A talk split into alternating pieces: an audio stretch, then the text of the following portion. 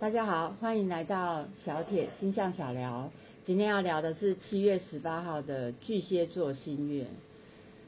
在每一个新月，我们很难从夜空中看见月亮。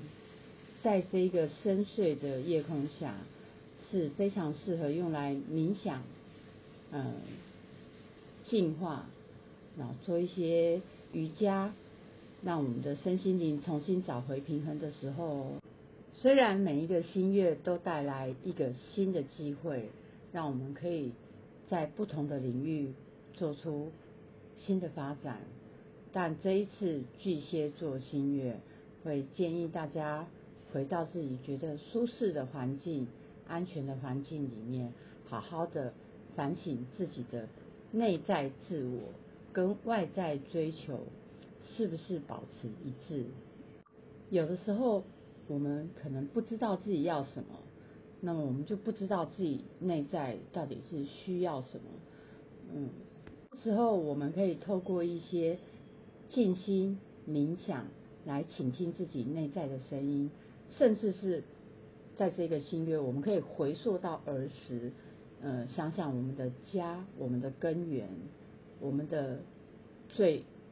内在深处的一个需要，所以在这个新月都很适合来呃挖掘这一切，让我们重新了解自己内在真的想要的东西是什么。另外一个值得我们去思考的，每一个星座都可以思考。另外一个值得我们思考的是关于家，无论是我们的原生家庭或者我们。呃，重新建立的家，无论你是一个人的家，还是有呃小孩子的一个传统家庭，我们都应该想想，这是我们要的家吗？它提供了安全感吗？我们在里面得到足够的照料吗？它满足了我们这个躯体的同时，是不是也有让我们的内在？无形的情感需求被满足，这也是非常重要的一点。接下来我们就来看看十二星座在这个巨蟹座新月的运势提醒，请参考上升太阳跟月亮哦。首先是白羊座，白羊座的新月落在你的第四宫，啊，那也是要好好去深思自己的根源。那么你要尽量在呃，你的未来的旅程跟家庭之间要取得一个平衡，那么在有必要的时候，不如带上你的家人，跟你前往冒冒险的旅程吧。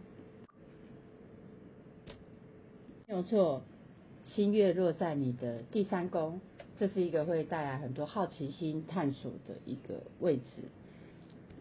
社交与沟通也会变得更加频繁，那么跟自己的同才啦，或者是好朋友安排一些呃约会啦、聚会啦，但是千万不要忘了要拨一些休息的时间，回到自己觉得安全、安静的一个状态下，好好的也是反思一下自我、家，还有你的根源、你的内在需求。不要因为忙碌的社交就忽略了这一切。接下来，双子座，双子座新月落在你的第二宫，这是一个增加收入的好机会。那么，我们就心灵层面来讲，第二宫代表着自尊。一个人的自尊心有时候跟他所拥有的金钱物质是有相关联的。那么，也建议你好好反思自己从小到大对于物质的观念。是不是有过于偏执的地方？你真的想要那么多的物质吗？请确保你的内在需求跟外在追求保持一致哦。接下来巨蟹座，巨蟹座新月就落在你的第一宫啦，这是一个代表自我的位置。你会充满野心，想要去追求一些什么样的目标？但同样的，你一样要。寻找一个安静的环境，确保自己的内在需求跟外在追求保持一致。你想要追求什么东西之前，你还是要先知道你需要什么。那么这一段时间你会很渴望得到认可，一样的，人们也会认为你是值得认可的。但是请注意，你所有一切的追求都不可以偏离你的内在需求。先好好听听自己的内在声音。接下来是狮子座，狮子座的话，新月落在你的十二宫，呃，会你会显得比较敏感，这是一个练习同理心很好的机会。我们都知道，狮子座的人喜欢呃成为众人的焦点，但是当月亮来到你的十二宫的时候，你却不那么希望成为焦点，这就是一个很好的机会。往内自省，想想你的内在需求，你真的需要那么多的注意力吗？也许是，也许不是。同样的，寻找先寻找一个安全的环境，好好的内在听听看自己的内在需求是什么，那么再去往外追求你的人生方向。处女座。新月落在你的十一宫，哇，这是一个社交很频繁的一个状态。嗯，处女座会建议你一样要倾听内在的声音，但是你不妨可以试着跟你的朋友，呃，表现出你比较感性的一面，或者你脆弱的一面，那么你会发现你会得到很好的回馈哦。一向理性的你。需要更多情感的互动关怀。接下来看天秤座，天秤座新月落在你的第十宫，这是事业宫、职场宫。好好想想，你的职场规划是你所要的吗？你想要往这一条路发展，或者那一条路发展？你有没有问过你自己，你想要哪一个？你希望表现给外人看到的社会形象是什么？这真的是你心里面想要的吗？还是人们要，所以你表现给他们看？你应该要好好想想自己的内在需求跟外在追求是不是有保持一致哦。如果正在寻找工作的天秤座，这也是一个很好的机会，可以得到一个你理想中的工作。如果你有一个很好的点子，也可以在这一个新月的这一个月来去推动它。相信会得到很好的结果。事业上面的合作伙伴，你都需要去先想清楚自己需要一个什么样子的合作对象。你要先知道了，你才有可能去做出一个合适的选择，而不是随便一个伙伴就可以哦。因为你需要一个跟你适合的、能够同步的、一致的一个对象。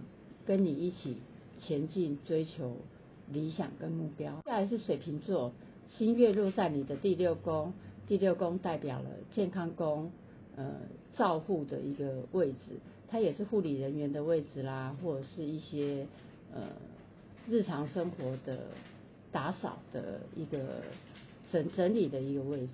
这次新月会建议水瓶座先注意自己的自我保养。自我健康，你可以透过一些健身的计划，或者是饮食健康的计划，然后来让自己从当中呃获得更多的力量，或者是从疾病里面复原，这都是相当好的一个这一个月都是相当好的机会。同样的，听听自己的内在需求，你的内在需求是什么？到底有没有跟你的？外在所做的，也许你的内在需求是需要多关注自己的身体，可是你的外在追求却在照顾别人的身体。那么这个时候产生不一致的时候，你的生活就会失衡。那你需要重新做调整。这个新月是非常好的一个机会，来让你做调整哦。接下来是双鱼座，哇，这一次新月落在你的恋爱宫，哎，那么。同样的，我们还是要先往内想想，你想要怎么样子的浪漫关系？